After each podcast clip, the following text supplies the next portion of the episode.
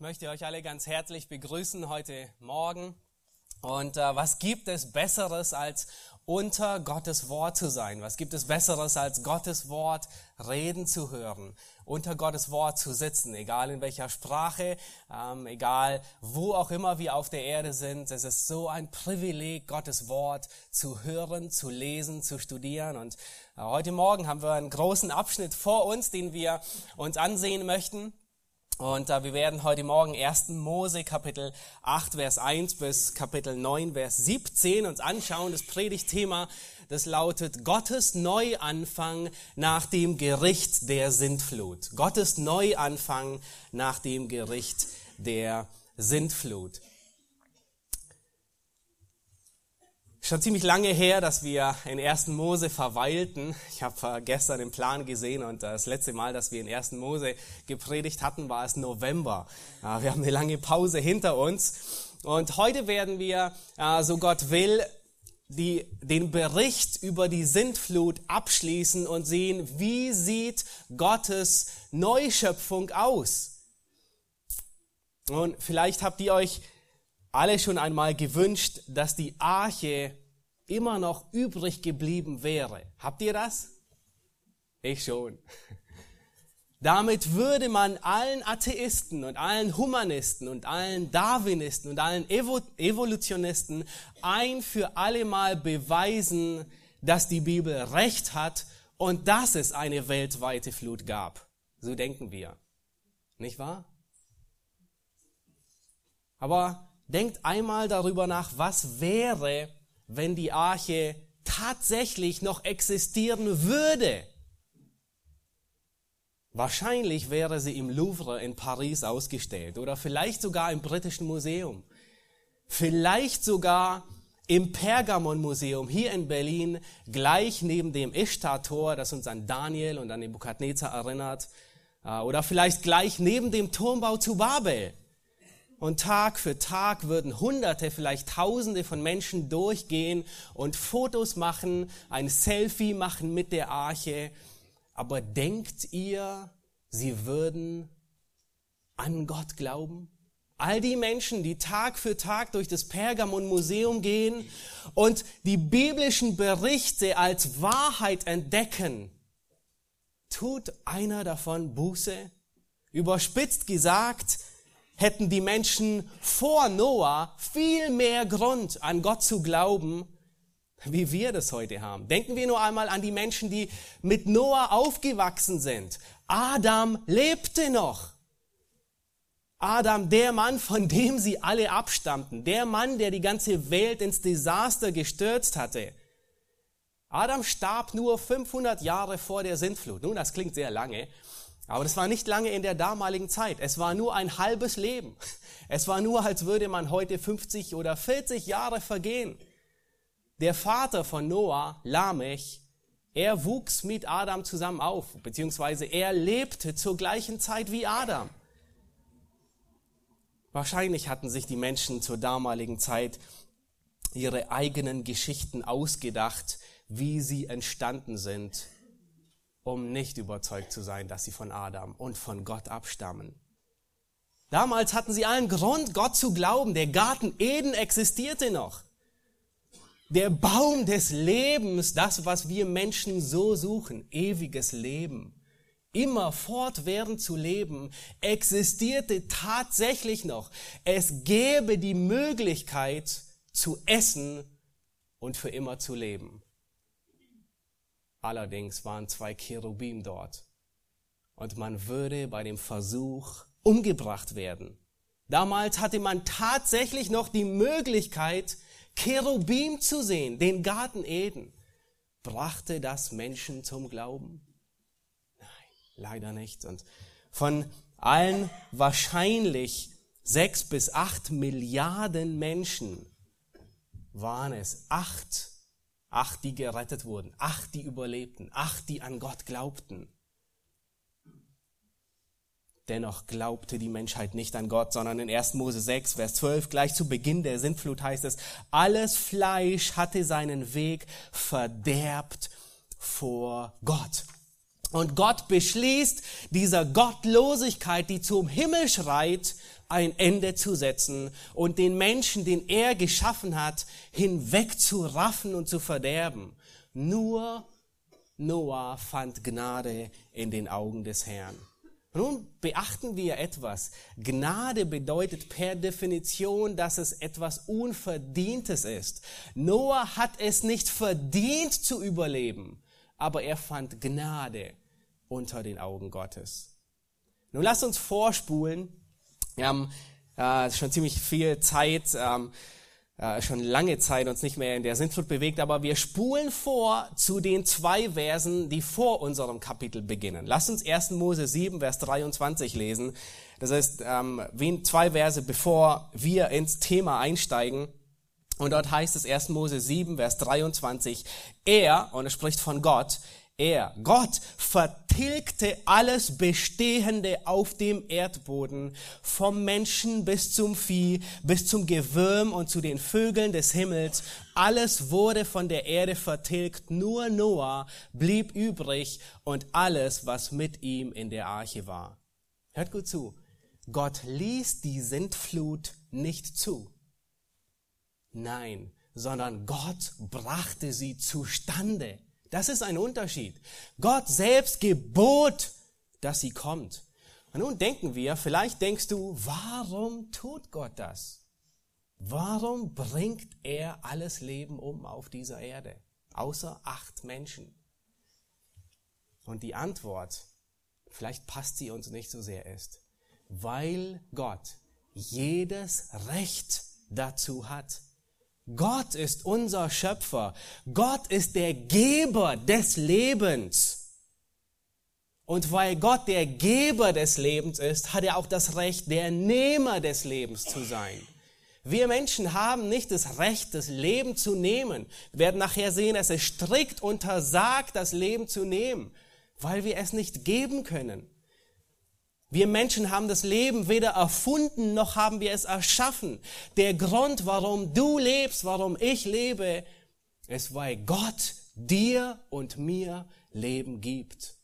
Er ist der Einzige, der die Quelle des Lebens ist. Das heißt, von ihm kommt das Leben. Und er ist auch der Einzige, der das Leben nehmen darf, ohne dass ihn jemand dafür richtet. Und als Menschen können wir das in der Regel sehr gut nachvollziehen. Was hast du das letzte Mal getan, als deine Mikrowelle kaputt ging und sie einfach nicht mehr funktionierte? Weggeschmissen, richtig? Auf den Müll, auf den Schrott und gehofft, dass du für das Altmetall noch ein bisschen Geld bekommst. Wisst ihr, was Gott tut? Wir sind nicht nur kaputt gegangen als die Menschheit, sondern wir sind entartet. Es ist wie eine Mikrowelle, die zu einer Atombombe geworden ist. Man schaltet sie an und alles, was geschieht, ist nur Verderben. Sie richtet nur Zerstören an. Gott hat jedes Recht, dieses Leben auszulöschen, das er gibt. Und Gott bringt eine weltweite Flut über die ganze Erde. In den letzten Predigten hörten wir, dass wahrscheinlich sechs bis acht Milliarden Menschen umkamen durch die Sintflut. Wahrscheinlich war die Erdbevölkerung genauso hoch wie jetzt. Gott richtet die ganze Erde. Und ich möchte nur eine kleine Randbemerkung über die weltweite Flut machen. Ihr habt in eurem ähm, Notizzettel, wo ihr mitschreiben könnt, auf äh, äh heute, heute durfte ich vier Seiten füllen. ähm, es war ein großer Segen. Und äh, ich habe äh, ich hab auf einer Seite habe ich einige ähm, Argumente aufgezählt, warum wir davon ausgehen können und müssen, nicht nur können, sondern müssen, dass der Bericht über die Sintflut kein Mythos, keine Legende ist, sondern die Wahrheit und nichts als die Wahrheit. Und der erste Grund ist, der einzige Zeuge, der dabei war, der alles angeordnet hat, der alles überlebt hat, heute noch lebt und der immer die Wahrheit sagt, ist Gott selbst. Und das sagt er in seinem Wort. Deswegen, das ist der erste Beleg und der, der einzige Beweis, der reichen muss, dass der Bericht Wahrheit ist. Nun, es gibt noch ein paar andere Gründe. Ähm, sehr interessant war auch, dass Man hat herausgefunden, weltweit auf allen Kontinenten verstreut, in vielen Kulturen auf dieser Erde gibt es Berichte über eine Flut. Einer der am, am bekanntesten Berichte ist äh, die elfte Tontafel von dem Gilgamesch-Epos. Es war eine Bibliothek von einem assyrischen König und sie schildert sehr, sehr ähnliche, wahrscheinlich den, denselben Bericht ähm, über die Flutkatastrophe. Und auch sehr erstaunlich ist, dass ähm, auch wenn China durch den Kommunismus versucht hat, jedes, jede Erinnerung an Gott zu eliminieren, es ist ihnen nicht ganz gelungen. Und vielleicht habt ihr euch schon gefragt, warum sind hier so komische chinesische Schriftzeichen zu sehen? Und ich habe einige davon abgedruckt, einfach um zu zeigen, dass selbst in ihrer Schriftart die Wahrheit von Gottes Wort durchdrungen ist. Und Hinweise sind auf die Ereignisse, die stattgefunden haben. Ein Beispiel in der zweiten Zeile. Das chinesische Wort für Schiff besteht aus drei anderen Worten, nämlich einmal Gefäß, Acht und Mund oder Personen. Nun, wer sind das? Sollte in der Kinderstunde gefragt werden. Ein Gefäß, acht Personen, ein Schiff. Das ist kein Containerschiff. Das ist die Arche Noah. Und sie waren so sehr davon überzeugt, dass es Teil ihrer Schrift wurde. Nun, nun kommen wir ins achte Kapitel. Es sind nur einige Bereiche. Ich habe ein paar Ressourcen noch aufgezählt, die ihr im Wochenblatt findet. Könnt ihr gerne nachschlagen. Hilfreiche ähm, Bücher unter anderem. Aber lasst uns dem Wort Gottes uns zuwidmen. Wir kommen nun ins achte Kapitel und unter anderem findet ihr auch die Chronologie der Sintflut in dem Wochenblatt, der ihr parallel auch folgen könnt. Und wir befinden uns jetzt mit Kapitel 8, Vers 1 mitten auf hoher See. Noah, er befand sich schon fünf Monate auf hoher See. Seit fünf Monaten hatte er keinen festen Boden unter den Füßen. Fünf Monate Wasser von oben und von unten, von rechts und links. Er war umgeben von Wasser. Es gab nichts zu sehen. Es gab keinen Vogel im Himmel. Es gab kein Land, das in Sicht war. Das letzte Stück Land lag mehr tief unter ihm, begraben und ertränkt von Wassermassen. Alles, was er sah, war monatelang nichts als Einöde von Wasser, soweit das Auge reichte. Er war mit seiner Familie der einzig Überlebende. Er war allein man würde fast sagen, Mutterseelen allein auf der Tiefe des Meeres. Und während diesen Monaten Dunkelheit und Hoffnungslosigkeit wurde Noahs Glaube weiter auf die Probe gestellt. Sein Glaube hat nicht aufgehört, sondern er musste sich bewähren, auch hier. Hatte Gott ihn vergessen? Hatte Gott seine Familie vergessen? Sie, die einzig Überlebenden, alle Tiere, und mit Sicherheit kamen ihm Zweifel und Fragen in ihm hoch. Und es wird dadurch bestätigt, dass er es kaum erwarten kann, endlich aus der Arche zu gehen. Tief unter ihm lag eine begrabene Welt. Er war zugeschlossen in einem engen Gefängnis und es schien, als ob er dem Schicksal ähm, überlassen worden sei. Er konnte sich selbst weder helfen noch befreien. Warum sollte ausgerechnet er Gnade empfangen? Wer ist Noah, dass, wenn alle anderen umkommen, ausgerechnet er überleben soll? Ist er nicht wie alle anderen ein Sünder? Würde er sich nicht selbst wie Paulus als den größten Sünder bezeichnen? Noah hat allen Grund, sich verlassen und vergessen zu fühlen. Auch in der Arche erreichen ihn die feurigen Pfeile des Bösen. So dicht Noah das Pech über die Arche gestrichen haben mag, die feurigen Pfeile halten sie, halt, hält das Pech nicht ab. Das Einzige, was diese feurigen Pfeile auslöschen kann, ist der Schild des Glaubens, den Paulus in Epheser 6, Vers 16 beschreibt. Und Noah hatte ihn an, dort in der Arche. Und er hart aus, sein Glaube bewährt sich, er wartet geduldig. Und das achte Kapitel, es beginnt mutmachend und voller Hoffnung. Lasst uns den ersten Vers lesen. Zunächst nur den ersten Vers. Ähm, 1. Mose Kapitel 8, endlich kommen wir dazu, da heißt es, da gedachte Gott an Noah und an alle Tiere und alles Vieh, das bei ihm in der Arche war. Und Gott ließ einen Wind über die Erde wehen, so dass die Wasser fielen. Da gedachte Gott an Noah. Nun Frage an euch, ist Gott vergesslich? Wie wir? Vergesst er vergisst er Personen und nach einer Weile erinnert er sich und denkt, oh, mit dem habe ich schon lange nicht mehr telefoniert, ich muss mich jetzt um den kümmern, dem noch etwas schreiben? Niemals. Jedes Mal, wenn das Wort Gott gedachte erwähnt wird, dann beschreibt es eine Wendung, nämlich Gott greift ein, um sein Versprechen zu halten, um seinen Bund, das, was er zugesagt hat, wahr werden zu lassen. Einige Beispiele aus dem Buch Mose. In 1. Mose 19, da heißt es, als Gott die Städte vernichtete in Sodom und Gomorra, da gedachte Gott an Abraham und er führte Lot aus dem Verderben. Oder 2. Mose, als das Volk Israel mitten in der Sklaverei war, wisst ihr, welche Worte Hoffnung geben? Und es heißt, und Gott gedachte an seinen Bund. Gott hört ihr Ächzen und er denkt. Nein, er erinnert sich nicht jetzt, oh, ich muss handeln, sondern nun wendet sich das Blatt, nun greift er ein.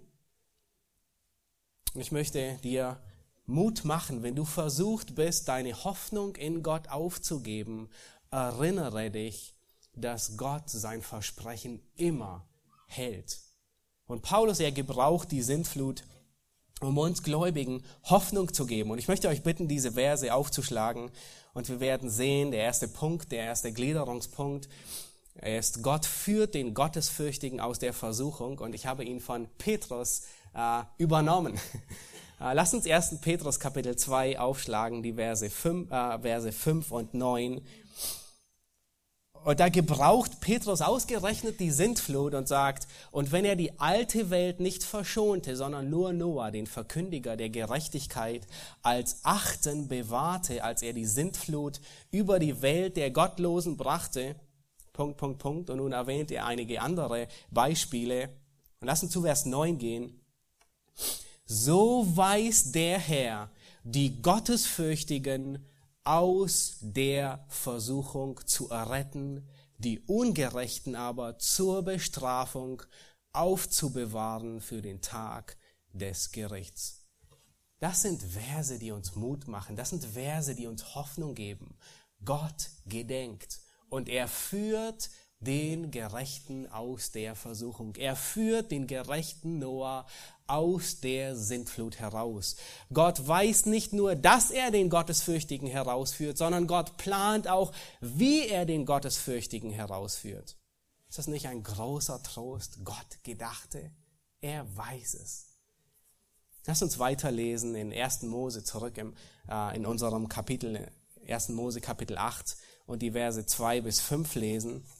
Und da heißt es, und die Quellen der Tiefe wurden verschlossen samt den Fenstern des Himmels und dem Regen vom Himmel wurde Einhalt geboten und die Wasser über der Erde nahmen mehr und mehr ab, so dass sie sich vermindert hatten nach 150 Tagen und die Arche ließ sich auf dem Gebirge Ararat nieder am 17. Tag des 17. Monats und die Wasser nahmen immer weiter ab bis zum 10. Monat am ersten Tag des 10. Monats konnte man die Spitzen der Berge sehen. Nun wisst ihr, warum hier so viele Zahlen sind?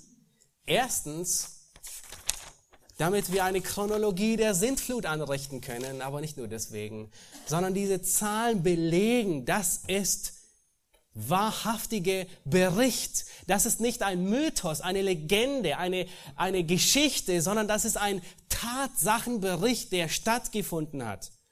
Der Bericht über die Sintflut sagt, es gab zwei riesige Quellen für diese Wassermassen. Was waren diese zwei Quellen, woher das Wasser zusammenbrach? Habt ihr es beobachtet? Die Quellen der Tiefe oder Brunnen der Tiefe und das zweite waren die Fenster des Himmels. Nun, was sind die Quellen der Tiefe? Ich habe ein bisschen nachgeforscht und die Welt, die sah vor der Sintflut anders aus wieder nach. Die Berge, sie waren nicht so hoch, die Tiefe, die, die Täler nicht so tief, die Ozeane, die waren nicht so tief. Und die Brunnen der Tiefe waren sehr wahrscheinlich große unterirdische Wasservorkommen, die plötzlich aufbrachen, als Gott die Sintflut startete. Sehr wahrscheinlich waren es Spalten in der Erdkruste und dem Meeresboden, der das zurückgehaltene Wasser mit katastrophalen Konsequenzen zum Vorschein brachte. Das Aufbrechen von den Brunnen war unter anderem umfasste es sehr wahrscheinlich ein Dutzend, eine Reihe von Vulkanausbrüchen auf Land und im Meer. Und die Erdkruste, die riss auf und das heiße Gestein aus dem Erdmantel kam in die, in die Meeresoberfläche, gelangte ins Wasser und verpuffte sofort zu einem ultra heißen Wasserdampf, der aufstieg und sich als Regen niederschlag. Die Folge von diesem Aufriss in der Erdkruste hatte dramatische Folgen. Und selbst heute können wir das noch beobachten. Was geschieht mit einem Unterwasserbeben? Mit riesigen Unterwasserbeben. Nun, man nimmt an, dass damals zu der Zeit einige, es gibt einige christliche äh, brillante Wissenschaftler, die ein, ein Modell, das nennt sich katastrophale Plattentektonik beschreiben, wo die Erdplatten auseinander driften und zusammenschieben. Man geht davon aus, dass als diese Brunnen der Tiefe aufbrachen, dass sich der ganze Meeresboden um 2000 Meter hebte und das Wasser raste in einem großen Tsunami auf das Festland zu. Es brachte Verwüstung, Überschwemmung, ganze Schlammmassen überschütteten sich und begruben Mensch und Tier bei leibhaftigem Leibe mitten im Leben. Nun, was sind die Fenster des Himmels? Vielleicht erinnert ihr euch an 1. Mose, an den eins, an den zweiten Schöpfungstag. Da machte Gott die Ausdehnung und er schafft eine Ausdehnung zwischen den Wassern oberhalb und eine Ausdehnung zwischen den Wassern unterhalb. Und es ist übrigens der einzige Tag, an dem Gott nicht sagt, dass es gut war, weil er wusste, dass er die Wasser überhalb und die Wasser unterhalb dazu gebrauchen würde, den Menschen zu richten, den er geschaffen hat, das Leben auf der Erde auszulöschen. Und es ist stark anzunehmen, dass dieser Wassermantel über der Atmosphäre ein, äh, eine Schutzschicht bildete, was unter anderem zu einem Treibhausklima diente. Das heißt, es ermöglichte, dass überall Vegetation sprießen konnte, selbst am Nord- und am Südpol. Diese Wassermassen, dieser Wassermantel, er filterte das UV-Licht der Sonne, was sehr wahrscheinlich dazu führte, dass die Menschen lange lebten. Warum leben wir heute nicht mehr 960 Jahre alt wie Adam? Sehr wahrscheinlich, weil dieser Schutzmantel das UV-Licht ähm, abhielt und dadurch wurden die Menschen, nicht nur die Menschen, sondern auch die Tiere wurden alt. Und Reptilien sind ähm, wahrscheinlich die einzigen Tiere, die nie aufhören zu wachsen. Und aus dem Grund wuchsen sie und wuchsen sie und wurden Jahrhunderte alt. Nun, was geschieht mit kleinen Echsen, die groß werden und groß werden und nicht aufhören zu wachsen über hunderte von Jahren? Sie werden zu Dinosauriern. Sehr wahrscheinlich große Echsen, die jahrhundertelang gelebt haben und nicht aufgehört haben zu wachsen. Nun, diese Wassermassen, die Gott geschaffen hat, brachte er alle über den Menschen. Wenn wir uns heute vorstellen, die gesamte Erdoberfläche ist bedeckt von 71 Prozent Wasser. Die Tiefen der Ozeane, ich glaube, wir können uns nicht ausmalen, wie viel Wasser das ist. Würde man heute die Erde einebnen, das heißt alle Berge reduzieren, alle Täler ausgleichen, dann wäre so viel Wasser da, dass es 2,7 Kilometer die Erde bedecken würde. Das sind Wassermassen. Ja? Und all diese Wassermassen brachte Gott über die Gottlosigkeit, brachte das Leben zu Ende, bis auf Noah und alle, die in der Arche waren. In der ersten Hälfte der Sintflut kam das Wasser auf die Erde und nun ab unserem Kapitel beginnt die zweite Hälfte der Sintflut. Ab hier ähm, fließt das Wasser ab. Riesige Wassermassen bedeckten erst die Erde. Schlammmassen brachen über Mensch und Tier her.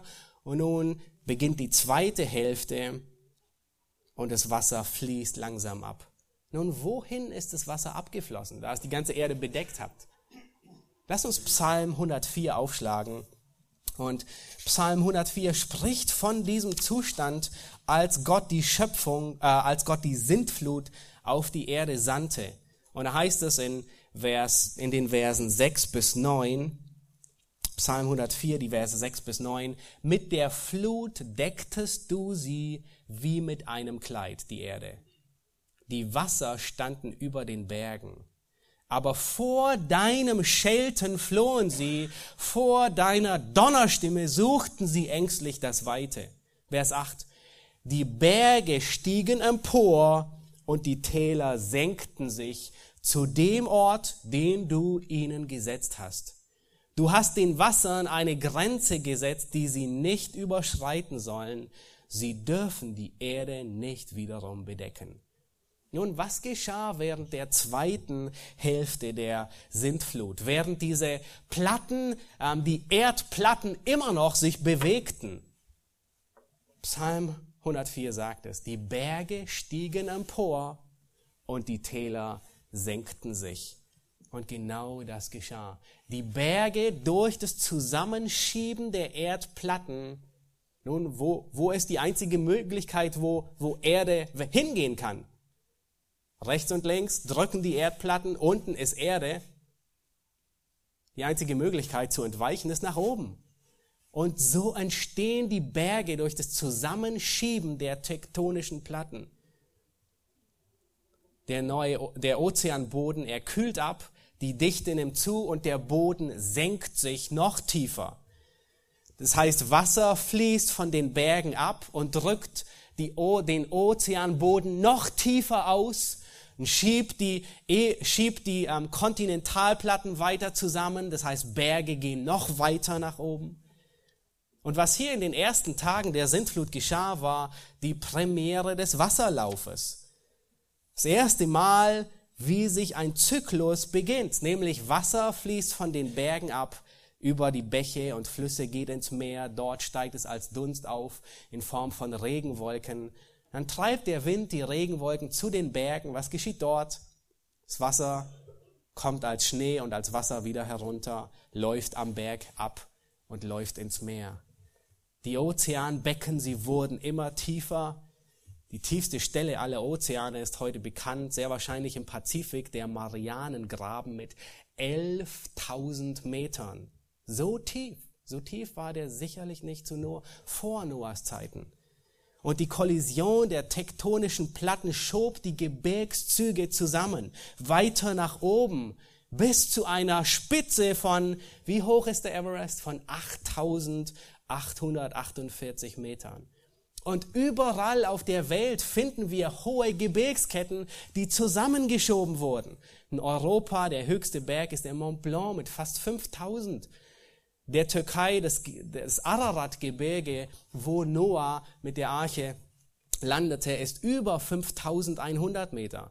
Afrika, der Kilimanjaro mit fünf, fast 5900 Meter. Auf der ganzen Erde sind diese ähm, Bewegungen, die Berge nach oben drücken und Täler weiter ausdrücken. Und da ist verwunderlich für sehr viele, die nicht an den Bericht, an, den, an, den, an die Wahrheit der Schrift glauben, wie kommt es dazu? Man hat heute, weiß man, man hat heute Sediment und Meeresfossilien gefunden bis in die Spitzen des Mount Everest. In den Spitzen vom Mount Everest sind Meeresfossilien. Was machen die da oben? Nun war die Flut so hoch, dass sie den bedeckte? Nein, das Wasser war nicht so hoch, dass es den Mount Everest bedeckte, aber die, die Wasser, das was in, Psalm, was in Psalm 104 steht, die Berge stiegen empor und die Täler wurden, senkten sich. Und nun können wir die Verse 4 und 5 in unserem Abschnitt noch besser verstehen. Ich habe extra diesen langen Vorspann gemacht, weil ich bin auch immer über die Verse 4 und 5 gestolpert und dachte, gedacht, irgendetwas ist komisch. Lass uns diese lesen. Äh, erst ab Vers 3 und dann Vers 4. Und die Wasser über der Erde nahmen mehr und mehr ab, so dass sie sich vermehrt hatten durch ähm, äh, vermindert hatten nach 150 Tagen. Und die Arche ließ sich auf dem Gebirge Ararat nieder am 17. Tag des siebten Monats. Okay, achtet auf das Zeitdatum. Schreibt euch das nebenher. 17.7. Okay, nun lesen wir weiter, Vers 5. Und die Wasser nahmen immer weiter ab bis zum zehnten Monat. Am ersten Tag des zehnten Monats konnte man die Spitzen der Berge sehen. Okay, erster, zehnter Spitzen der Berge sichtbar. Nun, was ist seltsam daran? Die Arche lässt sich nieder ähm, im Monat, äh, im siebten Monat, könnten vielleicht Juli sagen, und zweieinhalb Monate später erst sind die Spitzen sichtbar. Nun können wir es erklären. Warum waren die Spitzen nicht sichtbar, als sich die Arche niederließ? Weil es noch keine Spitzen gab und die Berge in diesem Verlauf zusammengeschoben wurden. Und ich denke, ich bin sicher, dass jeder nun langsam zu dämmern beginnt und sagt, in Noahs Haut möchte ich nicht gesteckt haben. Noahs Glaube wurde hier einmal mehr auf die Probe gestellt. Keiner von uns wollte mit ihm tauschen. Wer von euch hat ein Erdbeben erlebt, das nur ein paar Sekunden dauerte? Und es fühlt sich unheimlich an. Ist es nicht so? Man bekommt wirklich Angst, weil man denkt, die Erde bebt, nichts fühlt sich sicher. Wisst ihr, was zu Noahs Zeiten geschah, während er auf dem Berge Ararat war? Zweieinhalb Monate, bis die Spitzen sichtbar wurde.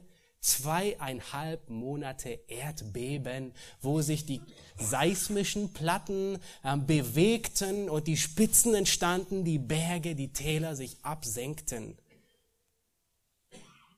Das ist, das ist, hier wird Noahs Glaube noch weiter auf die Probe gestellt.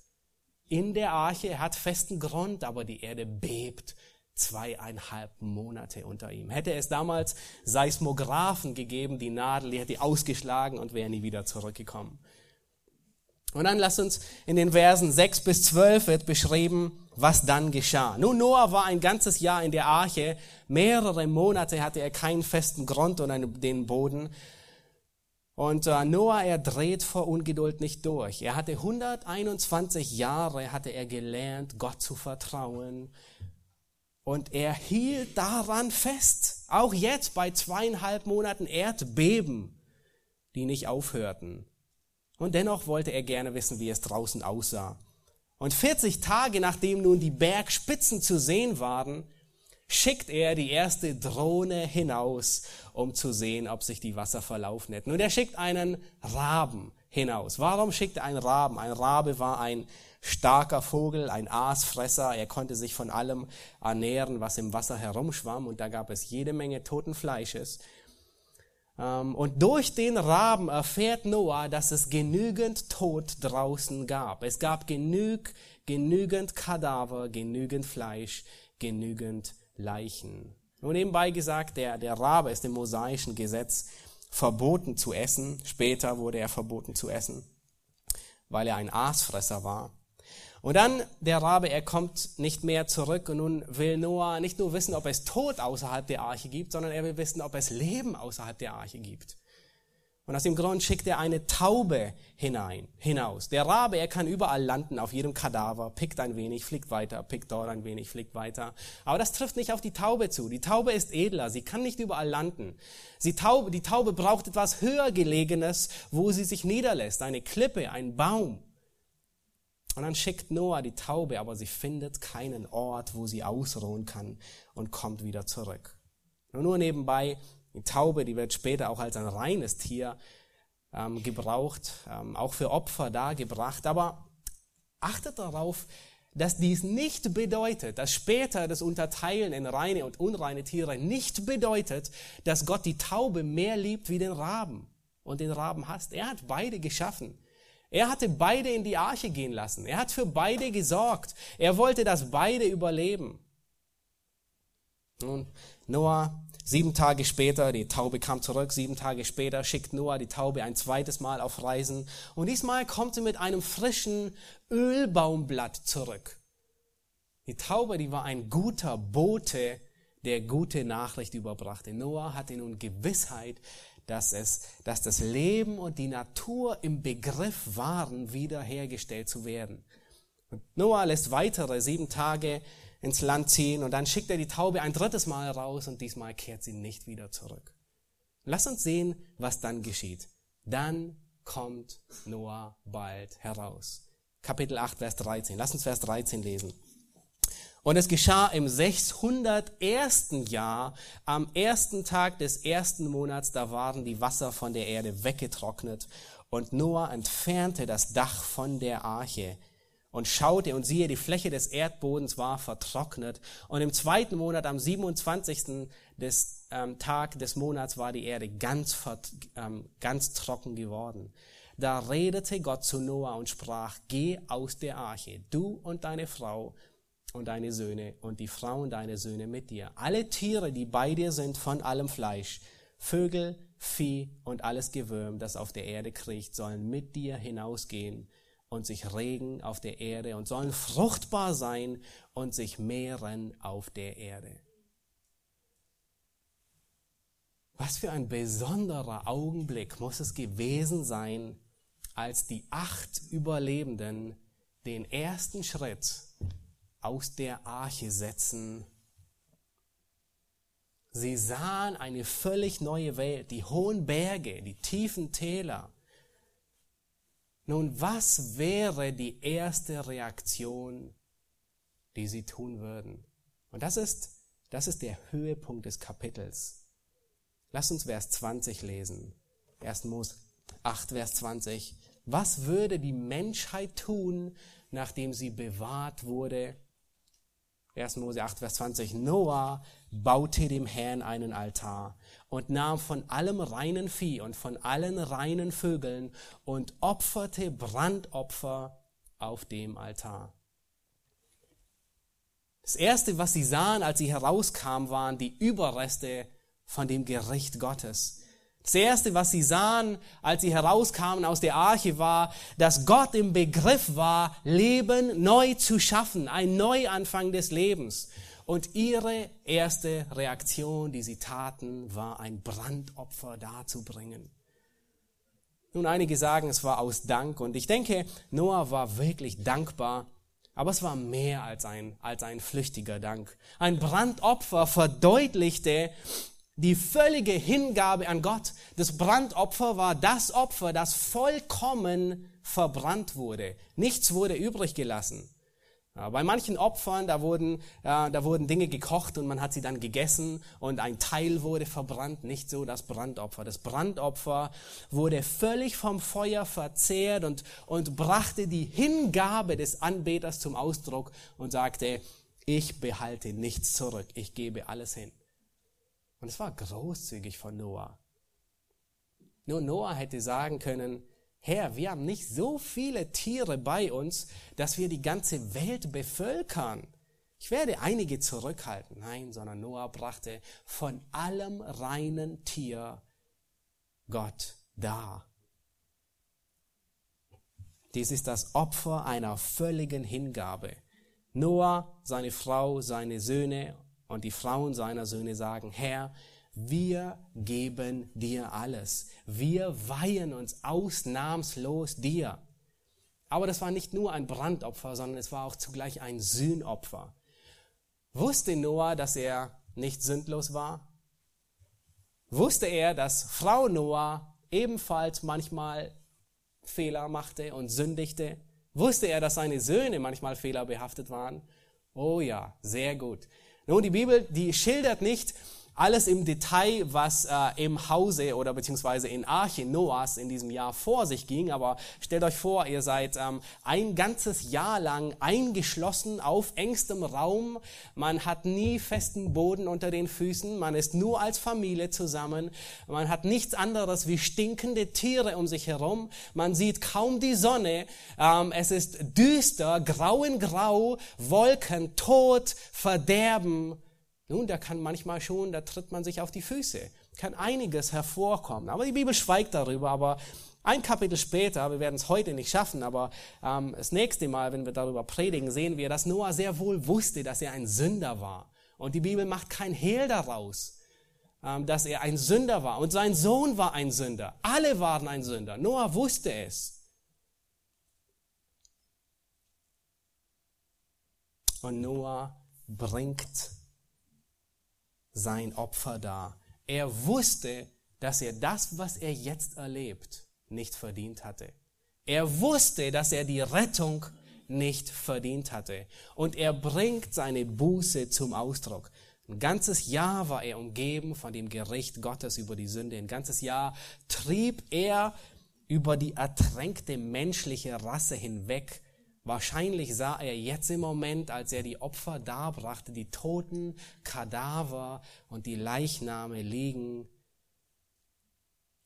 Und er weiß, dass er es nicht verdient hatte. Und er bringt mit diesem Opfer zum Ausdruck und sagt, Gott, genau dasselbe Gericht verdiene ich auch wie diese toten Leichname. Genau dasselbe Gericht verdiene ich auch. Ich brauche einen Mittler. Herr, wir bringen dir diese Opfer als Sühnung. Wir wollen Sühnung erwecken für unsere Sünden. Ein Opfer der Versöhnung. Noah wusste, dass er die Rettung nicht verdient hatte.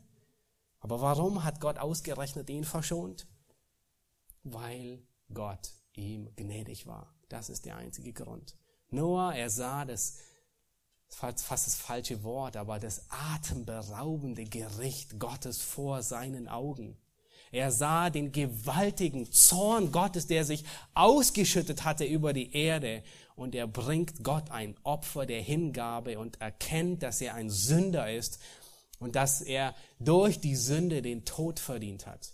Wisst ihr, was Gott tut? Lass uns Vers 21 lesen. Und da ist es, und der Herr roch den lieblichen Geruch und der Herr sprach in seinem Herzen. Nun erstmal so weit. Der Herr roch den lieblichen Geruch. Frage, hat Gott eine Nase? Nun, er hat keine leibliche Nase. Es ist eine Metapher, die hier gebraucht wird und die zum Ausdruck bringt, dass Gott freut sich über das Herz des Anbeters. Das Opfer gefällt Gott. Wenn Gott sagt, das ist ein lieblicher Geruch für ihn, dann ist es auch vergleichbar mit einem guten Steak, das man grillt und man riecht den Fleisch, aber es ist nicht der Geruch des Fleisches, dem, der, der Gott gefällt, sondern es ist das Herz des Anbeters. Viele Jahrhunderte später bringen die Israeliten Gott immer noch Opfer. Und was sagt er? Ich kann sie nicht riechen, eure Opfer. Dieselben Opfer, dieselben Tiere. Es kommt auf das Herz des Anbeters an. Das war wohlgefällig vor Gott. Noah kam in Demut vor Gott und Gott war ihm gnädig. Und nun kommt Gottes Antwort. Lass uns die hören. Und es ist so wichtig, die zu hören, weil hier lehrt Gott die Menschheit unsere absolute Verdorbenheit. Lass uns Vers 21 lesen. Und der Herr sprach in seinem Herzen, ich will künftig den Erdboden nicht mehr verfluchen um des Menschen willen.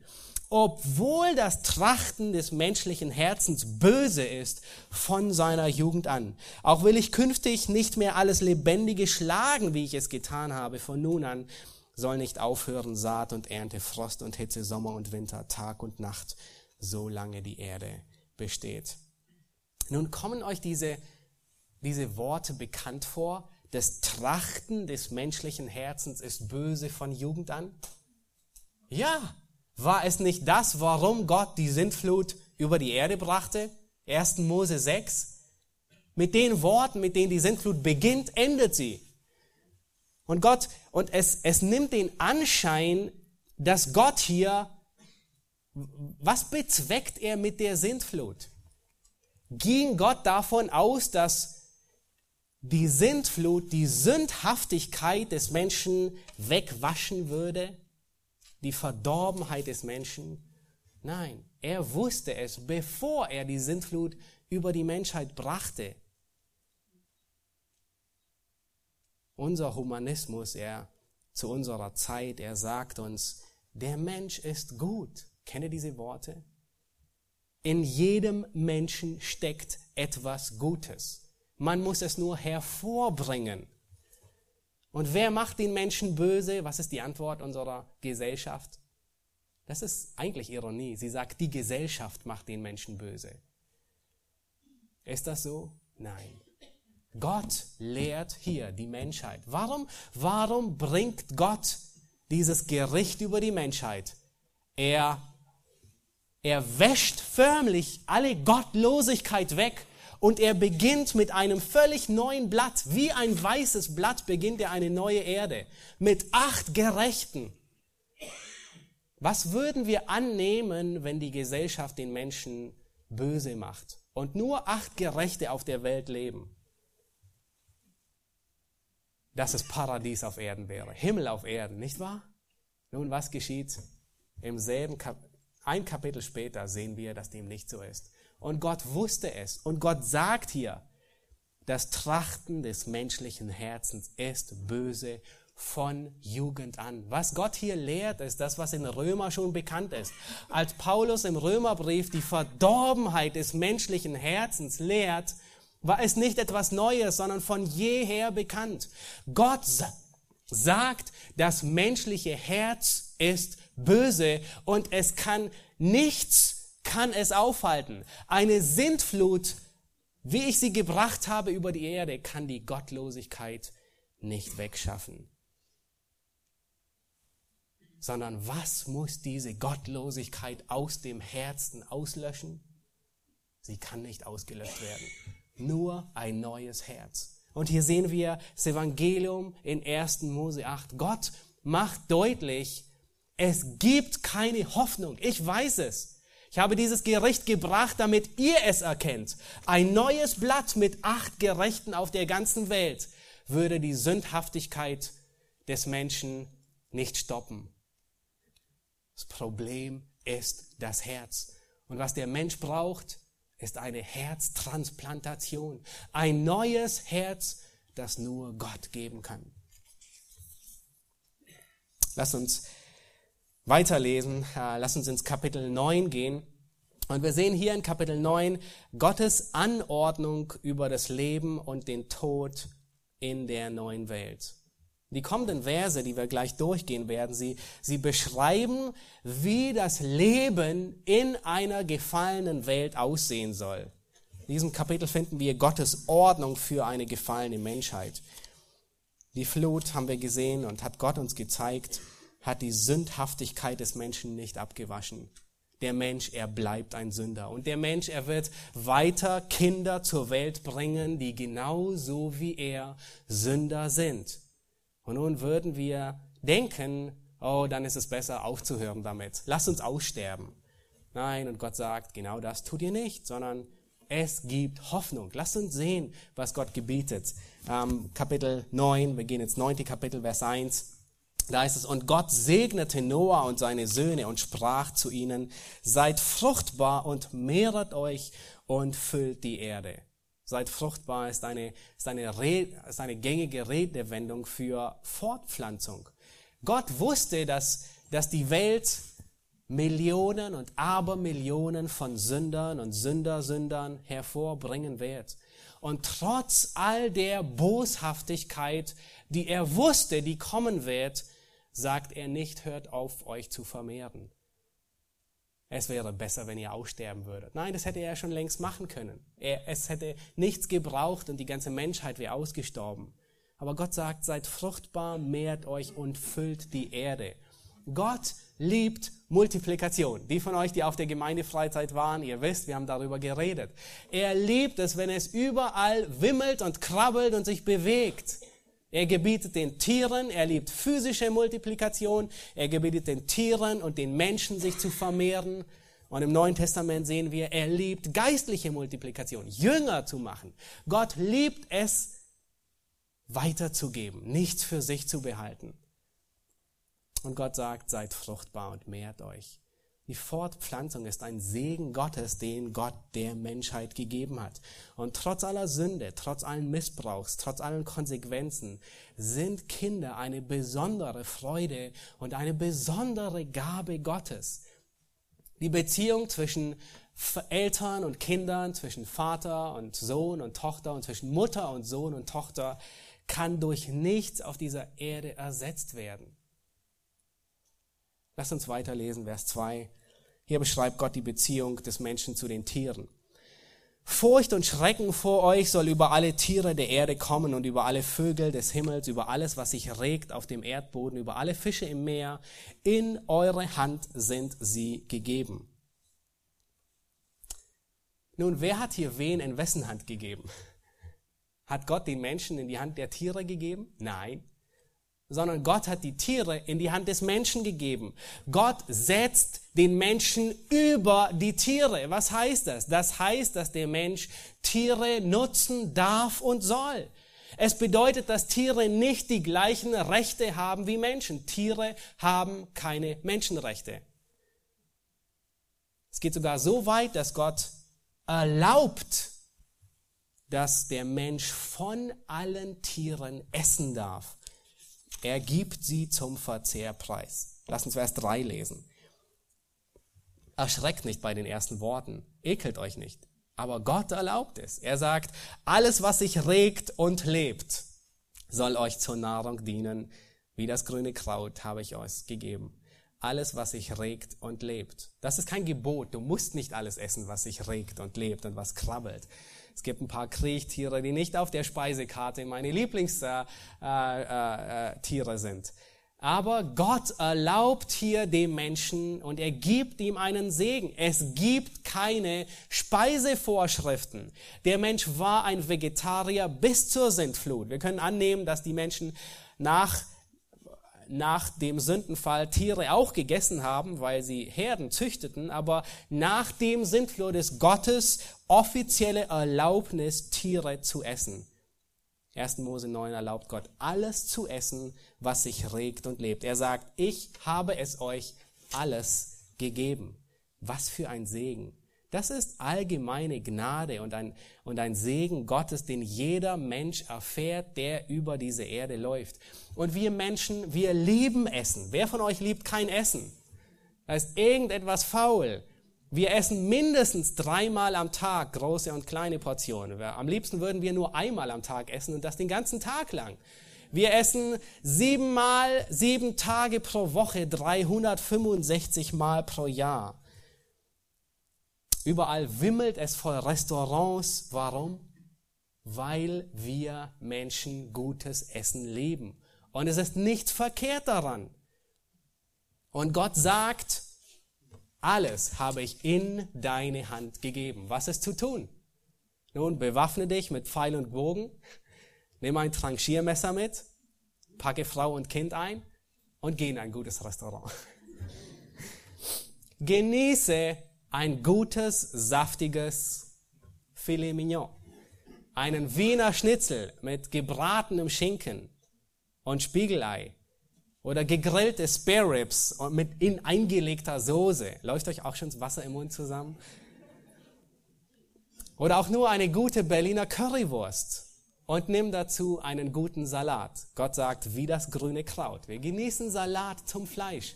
Das ist ein Segen, den Gott uns gestattet, davon zu leben. Und wir dürfen ihn wirklich genießen.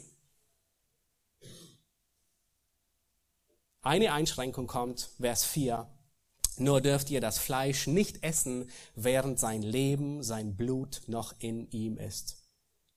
Diese Einschränkung, die bringt Gott nicht, weil er uns nicht lieb hat, nein, sondern weil er uns lieb hat, erlaubt er uns, sondern weil Gott den Sünder bewahren will in einer gefallenen Welt. Gott will nicht, dass wir lebendige Tiere verzehren. Es gab Stämme, die haben tatsächlich ihre Kühe als lebende Fleischspender gebraucht. Und es war ihnen zu schade, eine Kuh zu töten, Vielleicht war es die einzige, die sie hatten und so haben sie scheibchenweise immer wieder an unterschiedlichen Tagen das Fleisch abgeschnitten und gegessen. Und wir leben in einer gefallenen Welt voller krankhafter Parasiten und Mikroorganismen. Ich meine, das ist das Zeug, das kreucht und fleucht, wo man fast einen Herzinfarkt bekommen würde, wenn man sie sieht. Aber Gott will den Menschen schützen dadurch, indem er ihn einschränkt. Nun, in Deutschland haben wir gute Institute, die über die Lebensmittelüberwachung zuständig sind, um sicherzustellen, dass wir nicht Fleisch essen mit äh, Viren und Bakterien, äh, mit Rinderwahnsinn und allem Möglichen. Aber in der meisten Zeit der Menschheitsgeschichte wusste man noch nicht einmal, dass es Bakterien gibt. Und was Gott hier tut, ist, er schützt den Menschen, dass er kein rohes Fleisch isst, kein Blut trinkt, wo die meisten der Viren und Bakterien weitergegeben werden. Gott schützt hier den Menschen. Fleisch ist ein Segen, aber es kann eine Gefahr werden, wenn man das Fleisch roh isst. Und der Grund, warum hier Gott den, den, den Fleisch von roh, äh, den Verzehr von rohem Fleisch einschränkt, ist nicht, weil das Blut heilig ist oder weil das Blut ihm gehört, sondern schlichtweg, weil die meisten Krankheiten über Blut übertragen werden. Gott gibt ein Segen, aber zugleich auch die Einschränkungen, um uns Menschen zu bewahren, weil er uns lieb hat. Nun lass uns weiterlesen, Vers 5. Und hier regelt Gott die Ordnung zwischen den Menschen. Gott schützt das menschliche Leben. Lass uns Verse 5 bis 7 lesen. Jedoch euer eigenes Blut will ich fordern, von der Hand aller Tiere will ich es fordern, von der Hand des Menschen, von der Hand seines Bruders, will ich das Leben des Menschen fordern. Wer Menschenblut vergießt, dessen Blut soll auch durch Menschen vergossen werden. Nun gibt Gott den Grund, denn im Bild Gottes hat er den Menschen gemacht. Ihr aber und jetzt wiederholt er wieder die einführenden Worte aus Vers 1. Und die kommen am Schluss noch einmal. Und er sagt, ihr seid fruchtbar und mehret euch, breitet euch aus auf der Erde, dass ihr zahlreich werdet darauf. Nun, in diesen Versen schützt Gott menschliches Leben. Und was ist das Mittel, das Gott gebraucht, um menschliches Leben zu schützen? Was sagt er? Von deiner Hand will ich es fordern. Das bedeutet Ausgleich, Vergeltung, Todesstrafe. Er sagt, wer Menschenblut vergießt, dessen Blut soll durch Menschen vergossen werden. Menschenblut vergießen bedeutet schlichtweg, dass man menschliches Leben nimmt, jemanden tötet, umbringt, selbst wenn noch nicht einmal ein Tropfen Blut verloren geht. Und das kann man heute sehr gut. Menschliches Leben umbringen, ohne einen Tropfen Blut zu vergießen. Es ist eine göttliche Anordnung. Gott selbst fordert das Blut von dem Menschen. Und durch welche Institution will Gott es auf der Erde tun? Durch Menschenhand. Er sagt, dessen Blut soll durch Menschen. Nun, das bedeutet nicht, dass hier uns der Text erlaubt, persönlich Rache zu nehmen. Es wird nirgends erlaubt, sondern es bedeutet, dass Gott öffentliche Justiz einsetzt. Gott erlaubt und gebietet und sagt, es gibt ein öffentliches Recht, eine Ordnung, die dafür sorgt, dass Vergeltung, dass Ausgleich geschieht.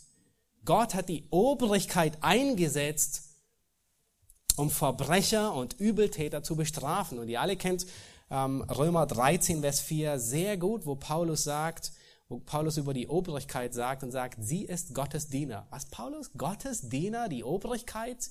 Und er sprach von Nero, einem gottlosen Kaiser, wie es kaum einen gab, der aus Lust tötete. Und er sagt, ja, sie ist Gottes Diener, auch ungläubige Menschen, zu deinem Besten. Und dann sagt er, tust du Böses, was, was, was sollst du dann tun? Dann fürchte dich zurecht denn sie trägt das Schwert nicht umsonst.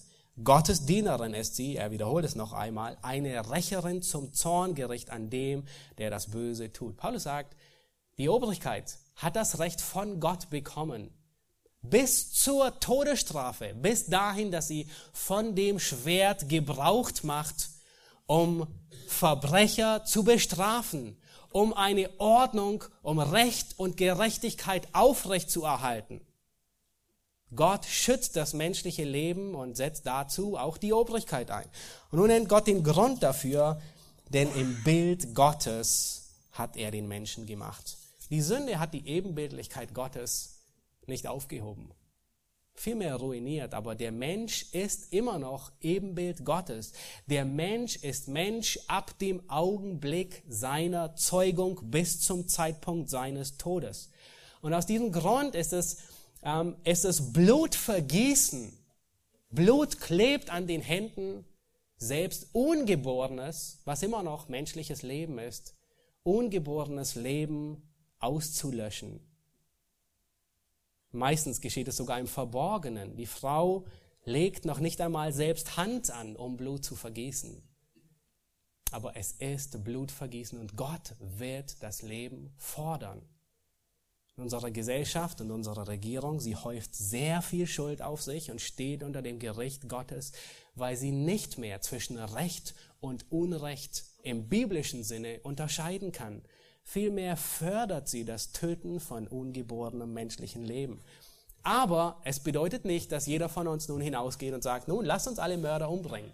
Nein, Gott erlaubt nirgends Selbstjustiz. Gläubige werden nie aufgefordert, Selbstjustiz auszuüben, sondern worin liegt unsere Gewissheit, auch wenn die Obrigkeit es nicht tut?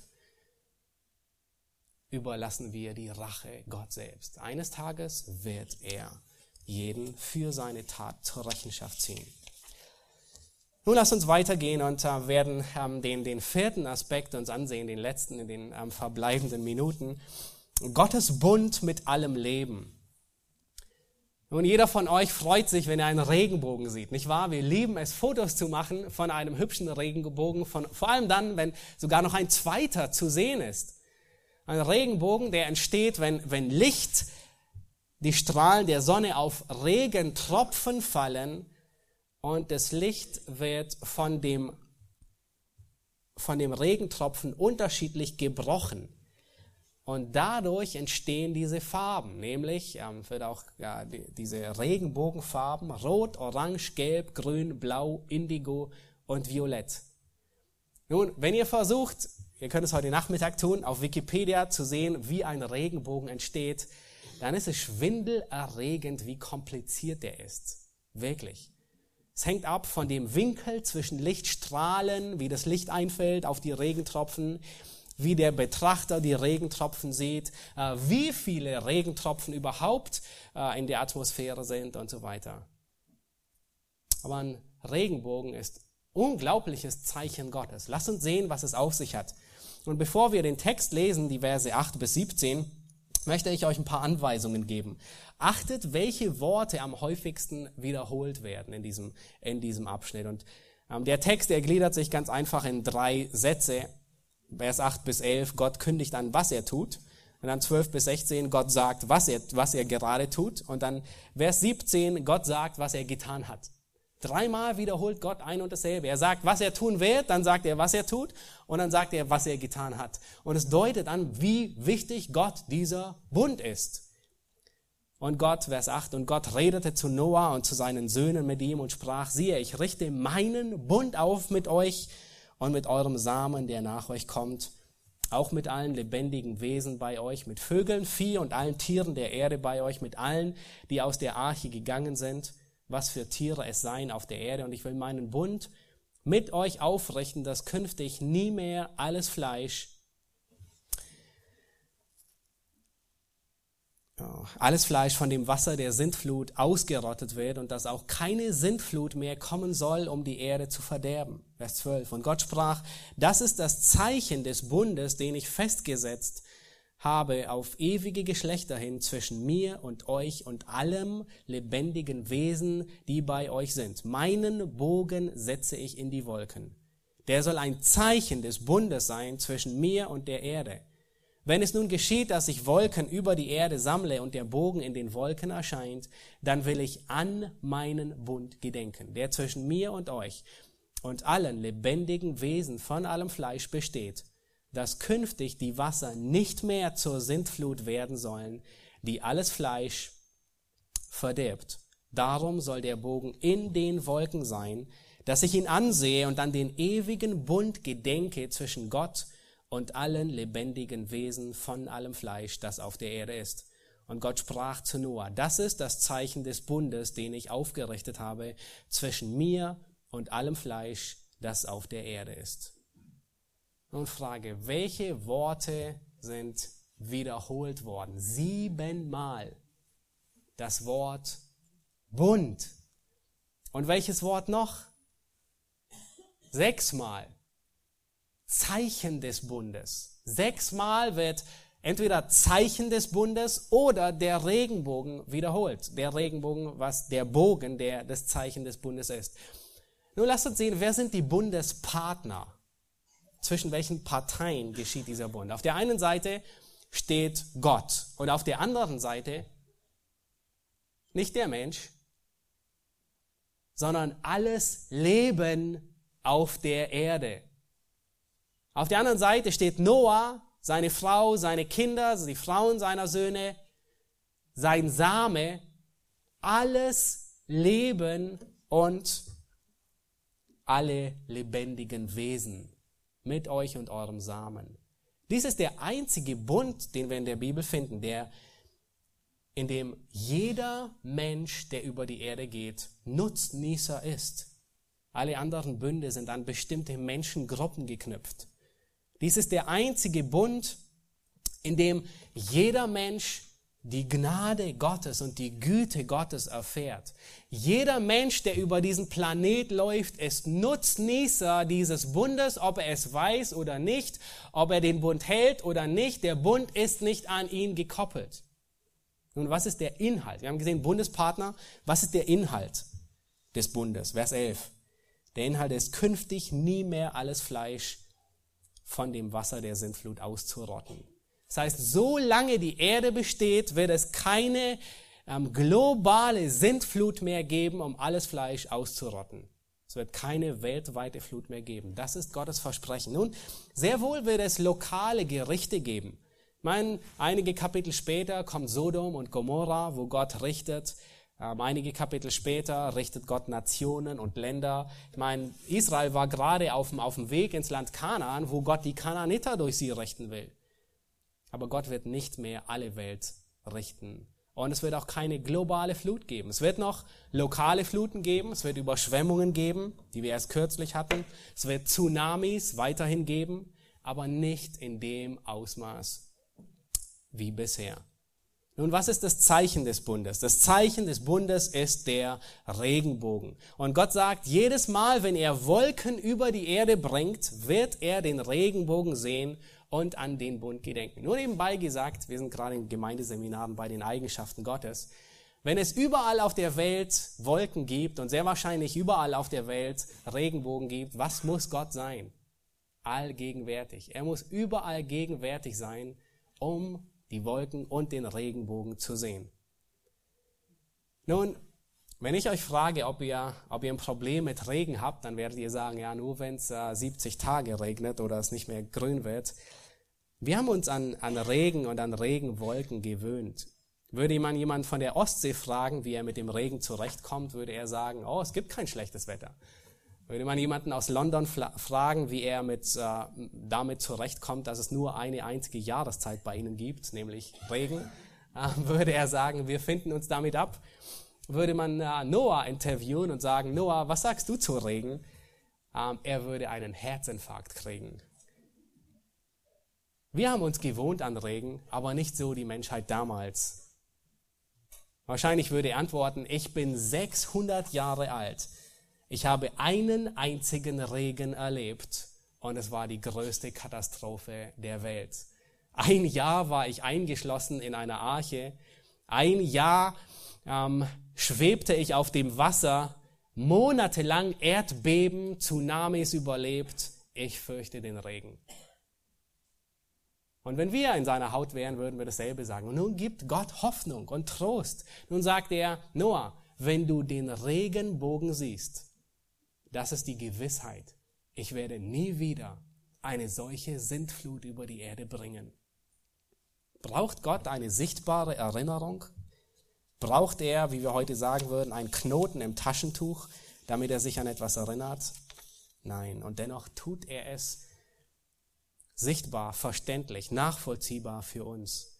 Ein Regenbogen, wenn wir ihn heute sehen, und heute scheint die Sonne, aber wenn wir das nächste Mal einen Regenbogen sehen, dann ist er ein Bild für Gottes Gnade nach dem Gericht.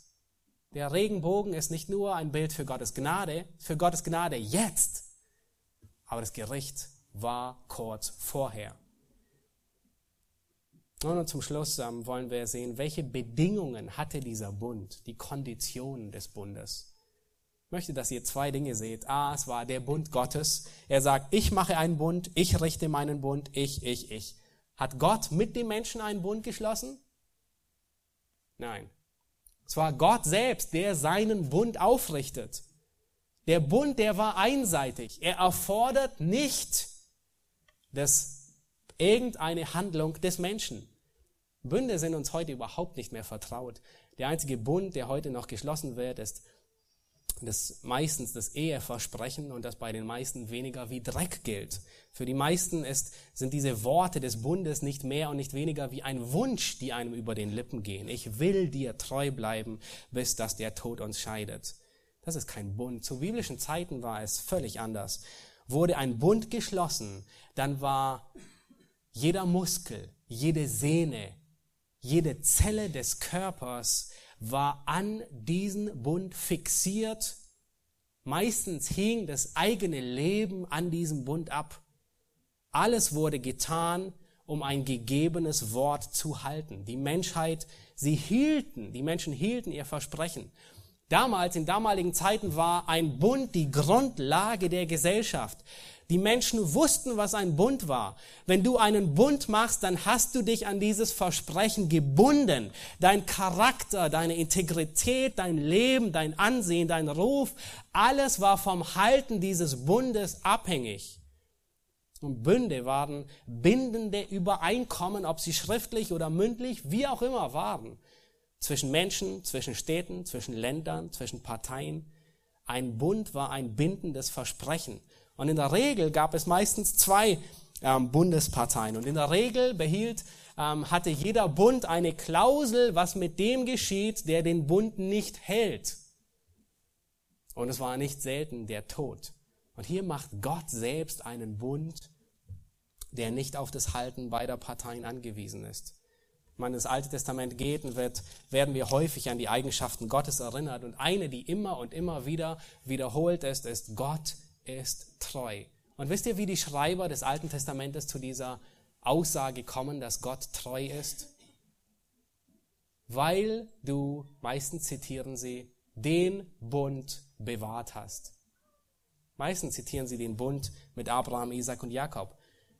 Dies ist die Art und Weise, wie ein Mann seine Treue bewahrt, indem er sein Versprechen hält. Gott treu, weil er sein Versprechen immer hält. Er ist nicht ein Mensch, dass er lüge. 4. Mose 23. Klagelieder 3, 23. Gott ist treu. Nur im Alten Testament werden noch sechs Bünde genannt. Der Bund mit Noah, mit Abraham, ein priesterlicher Bund mit Pinehas, der Bund mit David, mit Mose und der neue Bund. Und von allen sechs Bünden wurde nur einer annulliert. Alle anderen Bünde sind immer noch in Geltung. Und wisst ihr, warum der eine Bund annulliert wurde, der mosaische Bund? Der Grund, warum er annulliert wurde, ist, weil er an Bedingungen geknüpft war. Und kein Mensch konnte die Bedingung dieses Bundes erfüllen. Der Grund, warum Gott diesen Bund gab, war, dass er allen Menschen deutlich macht, wir Menschen können nichts halten, sondern wir brauchen die Kraft Gottes. Kein Mensch konnte den Bund des Gesetzes halten. Ich komme zum Schluss und erinnere uns einmal mehr daran, die Sintflut, sie erinnert uns an Gottes Zorn. Gott ist gerecht, er richtet, er übt Vergeltung, er bringt Gericht über jeden Menschen, der nicht an ihn glaubt. Der Regenbogen ist ein Zeichen der Gnade Gottes nach erfolgtem Gericht.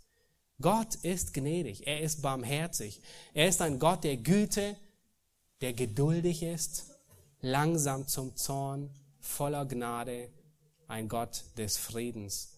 Und es wird eines Tages einen endgültigen Tag geben, an dem Gott seinen Zorn wiederum ausgießt. Aber bis dahin leben wir unter der Gnade Gottes.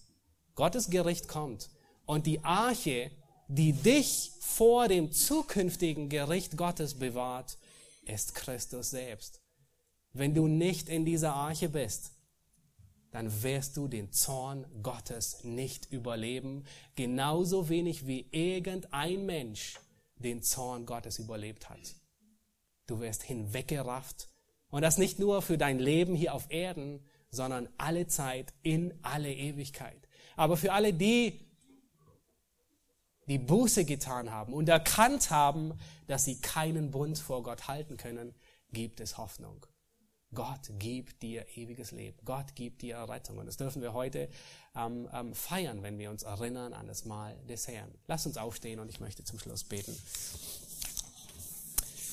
Himmlischer Vater, wir danken dir für dein Wort, das so klar und offensichtlich ist. Herr, wir danken dir, ähm, dass wir in deinem Wort ähm, deine Gerechtigkeit, deine Heiligkeit, deinen Zorn, dein Gericht sehen dürfen, Herr. Aber du bleibst nicht dabei stehen, sondern du liebst uns, Herr. Und wir danken dir, dass du auch gleichzeitig ein gnädiger Gott bist, der langmütig ist, der geduldig ist, der wartet, bis jeder Mensch, den du dazu bestimmt hast, gerettet wird.